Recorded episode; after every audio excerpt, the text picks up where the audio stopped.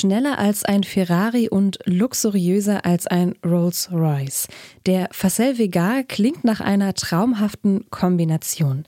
Warum die französischen Luxusautomobile trotzdem nur etwa zehn Jahre lang gebaut wurden, das erfahrt ihr jetzt hier im Fahrzeugbrief.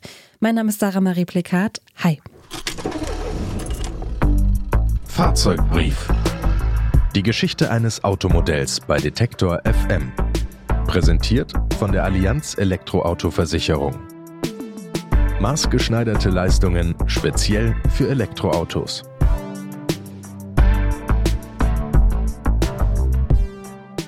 Der gelernte Ingenieur Jean Daninos, Sohn griechischer EinwanderInnen, gründete zu Beginn des Zweiten Weltkrieges in Frankreich die Firma Facel. Der Name steht für Forge et Atelier de Construction du Loire. Das sind die Schmiede- und Bauwerkstätten in Eure-et-Loire, einer Region südwestlich von Paris. Zu Beginn baute Daninos in seiner Firma Küchenmöbel, Flugzeugmotoren und Autoteile, nach dem Krieg dann auch Karosserien für Ford und Simca. Denn deren Fabriken waren während des Krieges entweder zerstört worden oder die Kapazitäten schon ausgereizt. Doch Daninos träumte von einem eigenen Auto. Und so stellte er Mitte der 1950er Jahre den ersten Facel Vega vor. Mit diesem Wagen wollte Daninos bei den ganz Großen mitspielen. Seine größten Konkurrenten hießen Mercedes SL und Bentley. Der Wunsch, ein besonders luxuriöses Auto zu erschaffen, drückte sich auch im Namen aus. Vega ist der hellste Stern im Sternbild Lyra und auch der hellste am Nordhimmel. Schon zu Beginn war sein Traum wirtschaftlich sehr riskant. Der Krieg war noch nicht lange vorbei, in Frankreich gab es wenig Rohstoffe und die wurden rationalisiert. Außerdem sollten die großen französischen Firmen wie Citroën und Renault gefördert werden, die viel mehr und preiswert produzierten. Hinzu kam eine Luxussteuer. Viele kleinere Hersteller von Nobelwagen mussten deswegen schließen. Kurzum, in dieser Situation ein Luxusauto auf den Markt zu bringen, war im Grunde wirtschaftlicher Selbstmord. Das hielt Daninus trotzdem nicht von seiner Idee ab. Für seine Wagen wollte er nur das Beste und Teuerste, was der Markt damals bot. Zum Beispiel ein 4,5 Liter Achtzylindermotor von Chrysler. Insgesamt waren die Bauteile so teuer, dass man mit dem Geld damals auch ein Häuschen in der City of London hätte kaufen können. Auch deshalb wurden in den gut zehn Jahren der Produktion nicht einmal 3000 Wagen gebaut. Und fast jährlich kam ein neues Modell auf den Markt. Wobei sich die einzelnen Modelle äußerlich bis auf wenige Ausnahmen nicht groß voneinander unterschieden. Nur der Motor wurde mit den Jahren immer leistungsstärker. Der Facel Vega 3B beispielsweise schaffte mit seinen 253 PS maximal 225 Kilometer pro Stunde. Der Facel Vega 3B war ein viersitziges Sportwagen-Coupé. Der Innenraum war durch die Panorama-Windschutzscheibe und die großen Seitenfenster lichtdurchflutet. Außerdem hatte das Auto keine B-Säule, was den Innenraum zusätzlich noch vergrößerte. Insgesamt wirkte der Facel Vega von innen eher wie ein nobles Motorboot, denn wie ein Auto. Auffallend war auch der Kühlergrill. Er war dreigeteilt und sehr grobmaschig. Rechts und links von ihm befanden sich die doppelten kugelrunden Scheinwerfer. Insgesamt wurden von dem Facel Vega 3B nur rund 90 Exemplare gebaut und die in Handarbeit. Trotz teurer Einzelteile wurde aber auch getrickst, nämlich am Armaturenbrett. Das sah zwar aus, als wäre es aus Holz gemacht, war es in Wirklichkeit aber gar nicht.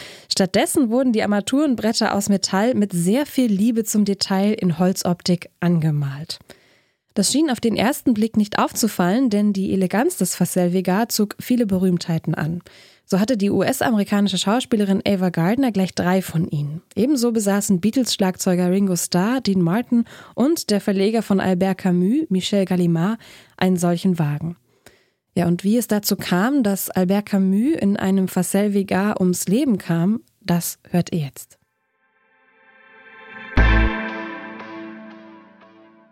Den Philosophen Albert Camus kann nichts schrecken. Leben und Tod sind für ihn reine Zufälle. Doch vor dem Straßenverkehr hat er Angst. Albert Camus fährt lieber Zug. Entsprechend zurückhaltend ist er an diesem Januartag 1960 in Marseille, als sein Verleger Michel Gallimard ihn nach Paris mitnehmen will. Sein Auto, ein Facel Vega, ist ein chromblitzendes Symbol für Erfolg und Reichtum. Der von deutschen Liebhabern gerne Fassel genannte Wagen ist 4,70 Meter lang, fast 2 Meter breit und 1,8 Tonnen schwer. Also der Firmenbesitzer Jean Daninos hat ein Luxusauto gebaut und hat es wohl auch für die entsprechende Käuferschicht gebaut. Er wollte zunächst äh, ein, ein Oberklasseauto bauen. Wenn man den Preis sieht, umgerechnet in Deutschland 45.000 Mark. Äh, das waren 20.000 Mark mehr, als ein Flügeltürer gekostet hat. Und Daninos hat auch immer dafür gesorgt, dass äh, Schauspieler, äh, Rennfahrer äh, seine Autos gefahren sind und quasi äh, für ihn Reklame gemacht haben. Bevor es weitergeht, eine kurze Unterbrechung für unseren Werbepartner. Ein Schaden kann schnell teuer werden, auch am Elektroauto. Deshalb ist eine gute Versicherung extrem wichtig. Die Allianz E-Auto-Versicherung bietet maßgeschneiderte Leistungen speziell für Elektroautos. Zum Beispiel zuverlässiger Schutz für euren Akku, also für das Herzstück eures E-Autos. Auch das Ladekabel ist mit drin. Egal ob während des Ladens geklaut oder von einem Tier angefressen. Darüber hinaus könnt ihr wählen. Ist der Akku im Schadenfall komplett zerstört, hat also einen Totalschaden erlitten, erstattet die Allianz euch im Tarif Komfort 24 Monate lang den Neupreis. Im Tarif Premium sind es sogar 36 Monate. Und wenn sich der Akku mal entleert, macht euch der optional erweiterbare E-Pannenservice schnell wieder mobil. Lasst euch in eurer Agentur vor Ort beraten oder schaut vorbei auf allianz.de slash elektro. Den Link findet ihr auch in den Shownotes. Solche Statussymbole sind nichts für den Philosophen Camus, doch sein Verleger drängt ihn. Schließlich fahren auch Picasso und Truffaut einen Facel Vega. Camus steigt schließlich ein. Gallimard zeigt, was sein Facel alles kann und beschleunigt auf stolze 225 Stundenkilometer. 1960 eine ungewöhnliche Leistung. Doch kurz vor Paris gerät der Facel ins Schleudern. Gallimard verliert die Kontrolle über das Auto und prallt gegen einen Chausseebaum. Also ein Problem, was das Auto sicherlich hatte, ist, dass äh, die Lenkung äh, darunter gelitten hat, dass äh, ein sehr schwerer Motor vorne eingebaut war, was äh, dazu geführt hat, dass man heute sagen würde, die Lenkung ist äh, überfordert gewesen. Äh, es gibt auch Berichte, wonach die überlebenden Ehefrauen von Camus und äh, Gallimard gesagt haben sollen, es hätte einen Knack gegeben und dann wäre der Fahrer sozusagen nicht mehr Herr des Fahrzeugs gewesen. Und das deutet darauf hin, dass vorne an der Lenkung irgendetwas gebrochen sein könnte. Der Tod von Camus bewegt die Franzosen und bringt der Marke Fassel schlechte Presse. Zwar macht Fassel noch eine Weile gute Umsätze, muss aber in den 70er Jahren verkauft werden und gerät schließlich in Vergessenheit.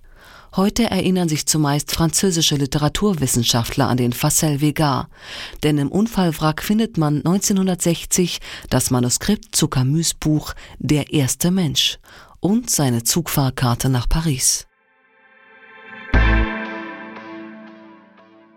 Was damals tatsächlich zu dem Unfall geführt hat, blieb bisher ungeklärt. Bis heute hat sich das Image festgesetzt, der Facel Vigar sei ein bildschönes Auto, das aber erhebliche Macken hatte. Neue Folgen des Fahrzeugbriefes gibt es jeden Donnerstag hier bei Detektor FM, in der Detektor FM App und überall da, wo es Podcasts gibt. Zum Beispiel bei Deezer, Spotify, Apple Podcasts, Amazon Music und Google Podcasts. Wenn ihr euch für Autos der 1950er und 1960er Jahre interessiert, über Autos aus dieser Zeit haben wir schon ein paar Folgen gemacht. Zum Beispiel über den Lamborghini 350 GT, den Aston Martin DB5 und den Fiat 500. Reinhören lohnt sich. Versprochen. Mein Name ist Sarah Marie Plikat. Ich bedanke mich fürs Zuhören. Bis bald. Tschüss. Fahrzeugbrief. Die Geschichte eines Automodells bei Detektor FM. Präsentiert von der Allianz Elektroauto-Versicherung. Lasst euch vor Ort persönlich zu eurer individuellen Versicherung beraten. Mehr Infos auf allianz.de/elektro.